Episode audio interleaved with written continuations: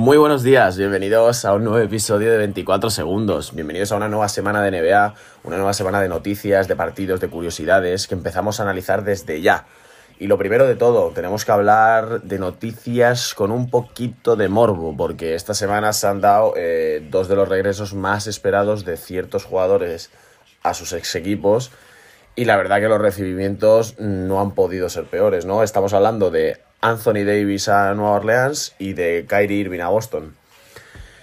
Uno de ellos jugó, Anthony Davis, y no solo jugó, sino que arrasó. Eh, los Lakers que se consiguieron, consiguieron, llevarse la victoria y lo hicieron con el récord de puntos anotados por un jugador que volvía a enfrentarse por primera vez a su ex equipo. Eh, Anthony Davis hizo 41 puntos. Sí que es verdad que el odio a él es generalizado en, en Nueva Orleans. Cada vez que recibía el balón eh, era constantemente abucheado. Pero bueno, parece que no le afectó, parece que incluso le motivó, ¿no? Y consiguió pues eh, batir ese récord y llevarse la victoria de unos Lakers que una semana más siguen liderando la NBA, que siguen intratables, 17 victorias, 2 derrotas que tienen muy buena pinta y que van en racha de, de 10 victorias seguidas, aunque es verdad que les vienen partidos complicados ahora, eh, esta misma noche en horario que por cierto recomiendo a todo el mundo ver, eh, 9 y media eh, juegan contra los Dallas Mavericks de Doncic, un partido bastante, bastante complicado. Y si no me equivoco, creo que el martes juegan con los Denver Nuggets. Entonces, bueno, Vamos a ver eh, la capacidad de estos Lakers contra los grandes equipos de la liga y a ver si siguen con esta racha increíble que llevan, ¿no? Y bueno, que me voy del tema. El otro jugador que volvía a no a jugar porque está, está lesionado, pero sí que volvía a, su antigua ciudad es Kyrie Irving. Kyrie Irving que eh, jugaba un back-to-back eh, con Boston. Primero jugaban allí en, Massachusetts y luego jugaban en Brooklyn. Pero bueno, Kyrie Irving no fue al partido de Boston. No sé si es que él se esperaba ya el recibimiento que iba a tener y dijo, mira, yo me aparto de esto que no, no me apetece, ¿no? Pero bueno, eh, aún así, eh, durante el partido se oyeron varios, eh, varios cánticos ofensivos contra, contra Kyrie. Hubo varios pósters y varias eh, fotografías de él colgadas por el pabellón insultándole y llamándole cobarde por no solo por no ir a ese partido, sino por la forma en la que se fue de, de Boston, bueno, innumerables eh, carteles de Kemba, mejor jugador que, que Kyrie. Y bueno, sí que es verdad que luego Kyrie no tardó en, en, responder en redes sociales, mandó un mensaje en Instagram en el que decía, bueno, básicamente pues que criticaba la, la actitud de este tipo de gente que lo que hacían era ensuciar el juego de baloncesto, ¿no? Entonces, bueno, Morbo esperaremos. Ojalá, que no tengo claro, imagino que sí, eh, que Brooklyn vuelva a jugar en, Boston. Entonces, mmm, a ver si, si Kai puede jugar ese partido y vemos el, recibimiento que tiene, ¿no? Siempre es curioso, cuanto menos, ¿no? Los recibimientos de, de exjugadores en sus, en sus antiguas casas, ¿no? Porque.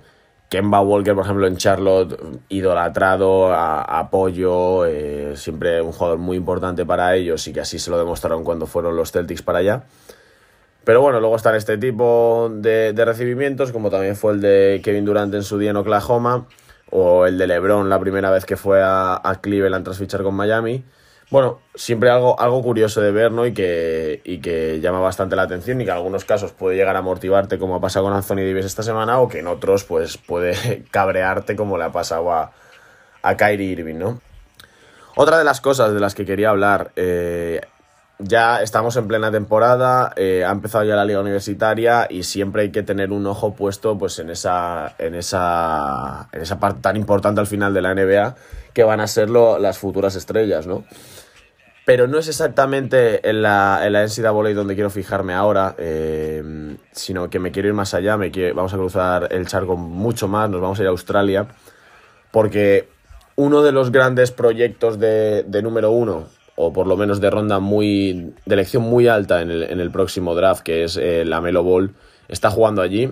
Bueno, para los que no lo conozcáis, la Melo Ball es el hermano pequeño de los tres Ball, eh, Ball, D'Angelo Ball y él que es el pequeño. Eh, bueno, sabemos todos que es una familia muy rodeada de polémica por, por su padre, ¿no? Por Lavar, que, bueno, si no hubiera sido por él, probablemente estaríamos hablando de tres grandes estrellas de, de la NBA. Eh, yo empecé a verlos, mm, bueno, pues por vídeos de highlights que, que, de repente me salían como recomendados cuando los tres jugaban en el mismo instituto, allí en California, en Chino Hills. Y, la verdad que era molaba mucho verlos jugar, tenían una sincronización increíble entre los tres hermanos y al final, bueno, ganaron todo tipo de campeonatos. Eh, que es el mayor, jugó un año en UCLA y bueno, luego fue seleccionado por los Lakers en el número 2 del draft. Liangelo Ball, en, el último año de, de, instituto, creo que él eh, llega a firmar o llega a aceptar la oferta de UCLA para ir a jugar también allí. Eh, pero ese verano se van a China, bueno, hay un conflicto muy grave ahí y, bueno, le retiran lo que sería la beca, podríamos decir. Y de Liangelo no sabemos nada más. Eh, sí que es verdad que ha tenido varias prácticas con, equipos eh, de la NBA, está entrenando, pero bueno, nunca se le ha ofrecido un contrato. La única oportunidad podríamos decir, de verlo a gran nivel fue cuando se fue con, su, con Lamelo a, a Lituania a jugar en un equipo profesional en el que el padre y su marca, la, la Big Baller Brand, eh, como que compraron el equipo, había publicidad por todos lados, en las camisetas se llevaba eh, ropa de esa marca, las zapatillas. En fin, durante mucho tiempo la bar estuvo, mm, mm, vamos a decir, malmetiendo en, en, en los intereses de los, de los chicos pero bueno, la Melo decidió, deja, cuando volvió de Lituania, decidió volver un año más al instituto. Pero luego no, no, aceptó ninguna de las becas de la universidad porque es verdad que todo lo que le ofrecieron no se fiaban de él, no se fiaban de, de ese entorno que tiene. Entonces no aceptó ninguna beca universitaria y decidió irse a Australia a jugar. Firmó por los Illawarra Hawks, eh, que ahora mismo son el peor equipo de la liga australiana, pero ni muchísimo menos es por la Melo porque precisamente de lo que quiero hablar son de sus dos últimos partidos. El primero de los que quiero hablar eh, fue esta pasada semana en el que Lamelo consigue un triple doble, 32 puntos, 11 rebotes, 13 asistencias. Y el otro eh, fue hace dos días. Eh, tras hacer este triple doble se queda simplemente una asistencia de conseguir un segundo triple doble consecutivo también en otra derrota de su equipo. Consigue 25 puntos, 12 rebotes, 9 asistencias. Desde que llegó a Australia muchos drafts lo colocaban en posiciones bastante, siempre de primera ronda, ¿no? Pero mm, muy alejadas de los primeros puestos. Pero a medida que fueron pasando los partidos en Australia, que realmente es una liga muy competitiva, no es una liga como a lo mejor cuando se fue eh, a jugar a Lituania, que jugaba, además creo que el equipo jugaba en la segunda lituana, eh, pues entonces no, tiene nada que ver, o estamos hablando de, de, una liga competitiva donde juegan grandes jugadores que han pasado por la NBA y, los, los, agentes y los ojeadores se, fijaron en él. Y ahora mismo, ahora mismo está Projected mm, número 3, creo que es, después de Cole Anthony y James Wiseman. Pero no me extrañaría a mí si eh, no sé qué equipo eh, lo acaba seleccionando en, el número 1 del draft, ¿no? Entonces, bueno, seguiremos muy atentos a lo que, a lo que ocurre en Australia, a lo que ocurre con, con la Melo Ball, que por fin, ¿no? Dejando de lado ya todas las polémicas de su padre, se ha centrado en lo que mejor sabe hacer, que es jugar al baloncesto, y, lo está demostrando, ¿no? Y bueno, ya lo prometimos la semana pasada, eh, que íbamos a hablar de, los otros premios, en su día hablamos del MVP y, de, y del rookie del año, hoy vamos a hablar de, del sexto hombre y del jugador más mejorado. Y empezamos, por ejemplo, con el sexto hombre. Eh, empiezo por aquí porque no vamos a tener discusión solo voy a dar un jugador que para mí se lo podemos dar ya el premio porque no hay, no hay opción, me parece, que lo gane otro, que es Lou Williams, el jugador de los Clippers. Back to back sería para él, pero es que estamos hablando, es que es una barbaridad lo que hace Lou Williams. Eh, ahora mismo está promediando 22, casi 22 puntos por partido, 21,7, 3,5 rebotes y 6,2 asistencias saliendo desde el banquillo. Sabemos este arma que tienen, que tienen los Clippers desde el banquillo con él y con Montroses Harrell realmente es lo precisamente si hay algún jugador que por algún asomo podría plantarle cara a Lou Williams es Montres Harrell, pero para mí no hay dudas.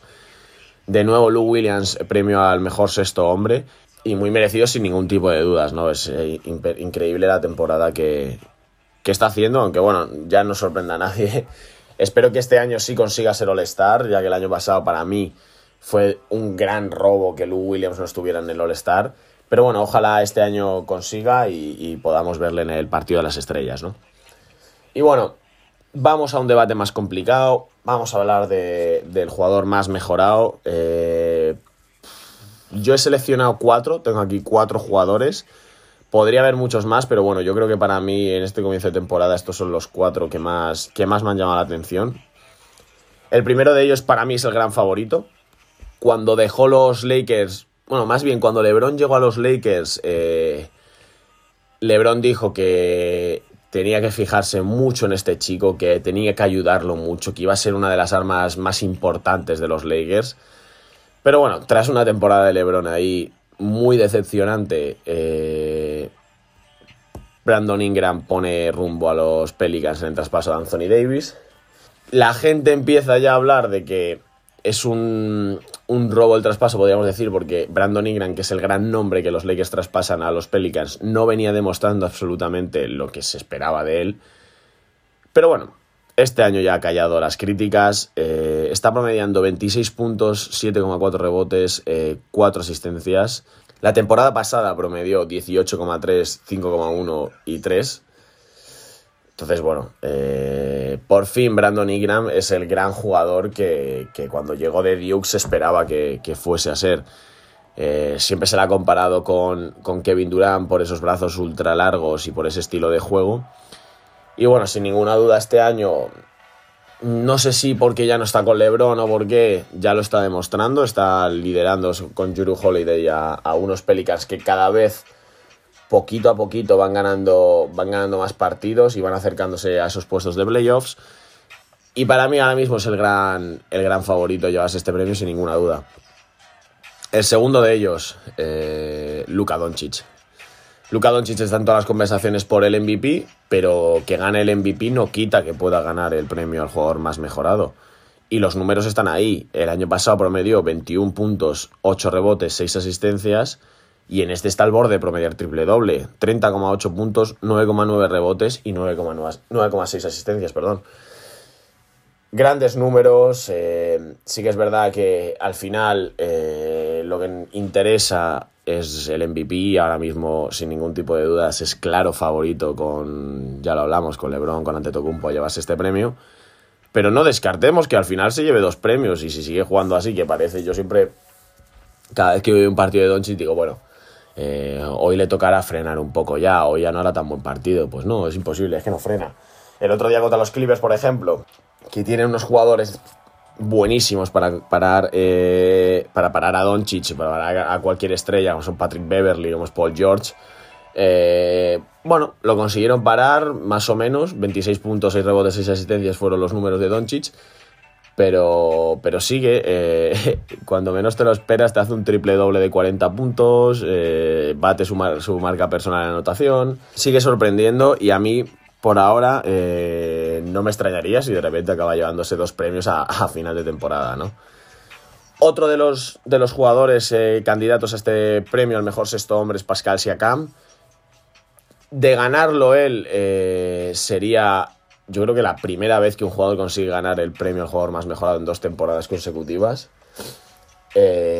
y bueno, Mm, los números están ahí. Paso de 17 puntos, 7 rebotes, 3 asistencias a 25 puntos, 8,6 rebotes, 3,9 asistencias.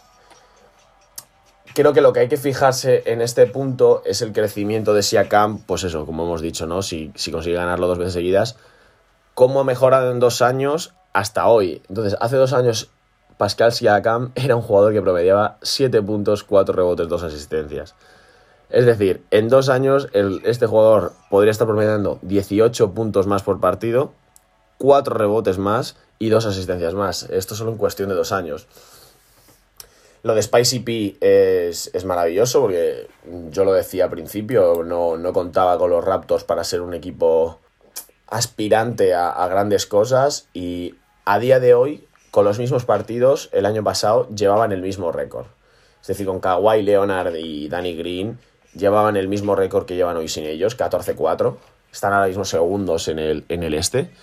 Sin duda que los Raptors estén ahí arriba es gracias a, gracias a él y, y a otro de los candidatos a este premio, que es Fred Van Vliet.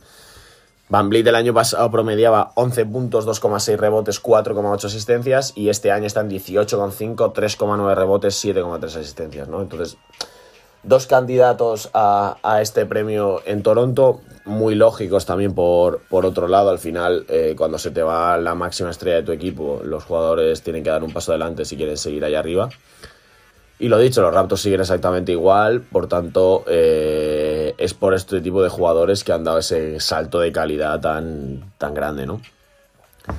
Tengo menciones honoríficas por aquí. Malcolm Brondon, por ejemplo. Yo sigo sin entender en qué momento en la oficina de los, de los Bucks pensaron en darle el contrato máximo a Chris Middleton y dejar escapar a, a Malcolm Brogdon. Pero bueno, muy listos en, en Indiana haciéndose con, con, sus servicios y, y, y Brogdon paga devolviendo el favor y la confianza depositada, depositada en él, ¿no? Lo dicho, ahora mismo para mí Brandon Ingram es el, el, gran candidato a este premio y en el otro, en el mejor sexto hombre, sin ningún tipo de dudas, eh, es Lou Williams. Pero bueno, eh, iremos viendo cómo va, cómo va evolucionando esto y, si puede haber alguna sorpresa de, aquí a, a, que acabe la temporada, ¿no? Y tenemos que hablar de la barba, tenemos que hablar de James Harden, porque lo ha vuelto a hacer ha vuelto a hacer otra nueva barbaridad. Esta vez fueron 60 puntos los que le endosó a los Atlanta Hawks eh, en una tremenda paliza de los, de los de Houston, 158 a 111. Y 60 puntos de James Harden en 30 minutos, eh, con 29 de ellos eh, en el tercer cuarto, ¿no? Muy cerca de romper ese récord de, de Clay Thompson que tuvo en aquel maravilloso partido contra, contra los Sacramento Kings. Y sí, James Harden hizo 60, ya no sé si sorprenderme, porque esto también es algo ya cada vez más, más natural en, Harden. Hizo 6 de, 16 de 24 en tiros, 8 de 14 en triples y 20 de 23 desde la línea. Nueva animalada de Harden para dar otra victoria a los Houston Rockets que se colocan ya cuartos en la conferencia oeste con 13 victorias y 6 derrotas. Y nos quedamos mirando las clasificaciones porque ahora vamos a ver cuáles están siendo por el momento las grandes sorpresas positivas y las decepciones de este comienzo de, temporada en términos de, de, equipos, ¿no? Peor equipo de la NBA ahora mismo están otra vez una semana más los Warriors, pero los Hawks ya la han empatado. Hablamos la semana pasada de los Hawks, eh, la baja de John Collins les está afectando mucho, mucho, mucho. Están en racha de 10 derrotas consecutivas.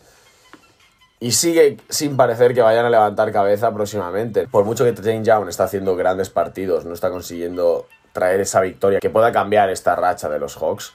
Yo si tuviera que elegir eh, las sorpresas positivas, mmm, para mí pocas por el momento, me refiero.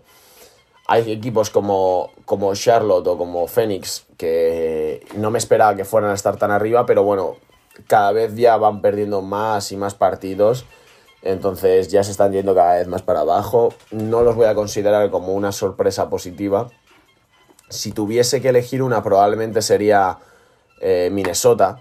Mm, yo no contaba, ya lo sabéis, no contaba con ellos, el mismo equipo, la misma tendencia, las mismas expectativas de siempre. Pero bueno, por ahora están respondiendo. Eh, Carl Anthony Towns sigue a, nivel MVP y Wiggins está completando la que es la mejor temporada de su carrera. Entonces, para mí ahora mismo, sorpresas positivas pocas. Realmente, si vemos las clasificaciones, casi casi es lo esperado. Entonces, si tengo que elegir a, alguna, para mí yo me quedo sin ninguna duda con, con Minnesota Timberwolves. En el lado negativo, en el lado negativo sí tenemos, sí tenemos bastantes, ¿no? Aquí mmm, podemos estar hablando largo y tendido. Si tuviese que elegir una por encima de todas, seguramente fuese Portland. Pero aquí tenemos el mismo problema que teníamos con, cuando habla de las sorpresas positivas. Es decir, eh, al contrario que lo de Phoenix y Charlotte, Portland ya está empezando a ganar partidos. Vienen racha ya de tres partidos ellos ganando, entonces probablemente, a lo mejor no sé si la semana que viene o dentro de dos, ya Portland no será una decepción, sino que será pues lo que esperábamos, ¿no? Comienzo de temporada muy difícil para los de Oregón, pero que han encontrado en Carmelo Anthony eh, ese plus o esa chispa que necesitaban para salir, para salir del hoyo, ¿no? Tremendos partidos de Carmelo Anthony esta semana, ayudando muchísimo al equipo y con Portland completamente rendida a sus pies el primer partido que Carmelo juega en casa es una barbaridad el recibimiento que tiene del público y cada vez que toca la pelota y que anota una canasta. Carmelo se siente querido, Carmelo está respondiendo, Carmelo está haciendo una, ha hecho una semana fantástica. Y además se les ha, se les ha unido por fin, eh, ya era hora de que, de que también apareciera en escena Hassan Whiteside, ¿no? Hassan Whiteside llega este verano a, Portland para intentar suplir la baja de, de Yusuf Nurkic hasta, hasta que vuelva y la posible lesión de, de Pau Gasol de la que no se ha conseguido recuperar todavía, ¿no? Y no estaba respondiendo, o sea, estaba muy lejos, desde que firmó su gran contrato, estaba muy lejos de ser el jugador ultra intimidante que fue en Miami en su día. Sí que es verdad que el otro día, por ejemplo, volvió a hacer números de 10 tapones, que hacía mucho tiempo que no hacía un partido así. Lo que pasa es que yo veo partidos de los Blazers y es que Whiteside va andando. O sea, Whiteside hace tapones pues porque es muy alto, tiene unas condiciones atléticas y físicas espectaculares. Entonces le es muy fácil hacerlos, pero no es... Es que no sé cómo explicarlo, no esta motivación que le ves corriendo, que va a hacer que ve que a lo mejor han robado un balón, que va a hacer una bandeja fácil y él baja corriendo y consigue hacer el tapón o va de lado a lado intentando puntear los tiros, no. Simplemente él se pone en la zona y cuando va a entrar alguien, pues mira, por aquí no, macho. Yo mido 70 metros y te hago el tapón con mucha facilidad. No sé si puede ser un comienzo porque luego mete canastas, no las celebra, es como que no está metido en la dinámica del equipo. Eh, no sé, es muy raro la verdad lo de, lo de Whiteside. Esperemos que este partido le sirva de punto de inflexión y podamos volver a ver al mejor Whiteside, que, que era una barbaridad, ¿no? Verlo en, Miami como ponía pinchos. Si seguimos con las decepciones, eh, sin ninguna duda tenemos que hablar de San Antonio. Aunque el otro día, eh, sorprendentemente, consiguieron ganar a Los Ángeles Clippers. Pero bueno, la temporada de San Antonio es decepcionante. Está en peligro ese récord de temporadas seguidas entrando en playoffs. Y más que nunca, ahora mismo nos están duodécimos en el, en el oeste. 7 victorias, 13 derrotas. Sí que es verdad que no están lejos de los playoffs, están prácticamente a dos partidos de, de Phoenix que ocupa la última plaza. Pero lo que hemos dicho antes, Portland yo creo que ya va a empezar a, ir hacia arriba y si Portland empieza a enganchar eh, rachas de partidos y de victorias, a San Antonio se le va a poner muy cuesta arriba si no empieza a ganar partidos desde ya el conseguir entrar en playoffs y arrebatarle esa plaza ya sea Minnesota, ya sea Portland, y ya los otros seis de por arriba a mí me, parecía, me parecería muy raro que consiguiese llegar a San Antonio, ¿no? Entonces para mí lo dicho, contando con que Portland ya va a empezar a, ganar partidos, para mí la gran decepción de la temporada, en, voy a decir en el oeste, es San Antonio, porque al final para todos podríamos decir que son los Warriors, pero bueno, los Warriors no es problema tanto de ellos, han sido problemas eh, con lesiones y demás, que esos son los elementos, ahí no podemos entrar a hablar de decepción, sino de mala suerte, ¿no? Entonces yo en el oeste sin ninguna duda me quedo con San Antonio, y en el este, de igual manera, a lo mejor menos que lo de San Antonio, pero la gran decepción para mí son los Pistons de Detroit. Eh, a principio de temporada y hace dos, tres capítulos eh, hablamos de André Drummond. Yo dije que Drummond estaba a un nivel increíble, que estaba jugando, que no se hablaba mucho de él, pero que los números estaban ahí, que estaba ayudando mucho, mucho su equipo sin Blake Griffin, ¿no? Bueno, desde que ha vuelto Blake Griffin, y no estoy diciendo que sea por su culpa, pero sí que es verdad que está un nivel un pelín por debajo de lo esperado. Eh, Drummond también ha bajado sus prestaciones y los Pistons han ido claramente hacia abajo. Ahora mismo están 6 victorias, 13 derrotas. ¿Cuál es el problema? Bueno, no el problema, sino el punto a favor, igualmente, a pesar de este récord puedan tener los Pistons, pues que eh, los playoffs ahora mismo los están marcando Orlando Magic con 7 victorias, 11 derrotas. Entonces, no están tan lejos de los playoffs y de conseguir hacer, eh, conseguir salvar esta temporada, ¿no? porque la verdad que lo del este ya empieza a ser a ser tremendo, o sea, esa octava posición va a ser, lo siento, pero un regalo en playoffs, porque ya los otros siete para arriba, que ahora mismo el último lo marca Brooklyn, luego están Indiana, Filadelfia, Boston, Miami, Toronto y Milwaukee, están en récord positivo y son rivales al final siempre eh, muy duros, pero es que esa octava plaza es para verlo, eh, está ahora mismo, lo dicho, Orlando marcándola, la siguiente es Charlotte, después está Washington, mm, Detroit que está ahí lejos. Yo a principio de temporada pensaba que Atlanta iba a ser una de las que pudiese ocupar esa, esa plaza, pero no es que se está viendo que los Hawks no hay forma ahora mismo de que ganen partidos, entonces no, no, yo a los Hawks la verdad que ya podría descartarlos para esto. Y luego yo me imaginaba que si no los, los Pistons podrían estar ahí, pero, pero no con estos récords, ¿no? Eh, volvemos a lo que hablábamos la semana pasada y de los posibles cambios esos que se van a hacer en la NBA. Este año da igual porque al final en el oeste también lo marca, lo marca el límite de playoffs, lo marca un equipo con récord negativo pero bueno, algo hay que hacer, no puede ser que un equipo ahora mismo con 7-11 esté, esté en playoffs. Pero bueno, eh, si tuviera que arriesgarme, yo creo que volvería a decir que los, de, los Detroit Pistons van a ganar partidos y van a conseguir eh, meterse en playoffs o conseguir esa última, esa última plaza que da acceso a playoffs, pero la verdad es que hay equipos que ahora mismo no me atrevo a decir absolutamente nada de ellos, ¿no? Y bueno, Así llegamos al final de este nuevo episodio de 24 segundos. Espero que os haya gustado mucho, que si tenéis alguna duda, ya sabéis, me lo dejáis en los comentarios. Y por mi parte esto es todo, nos vemos la semana que viene y hasta luego.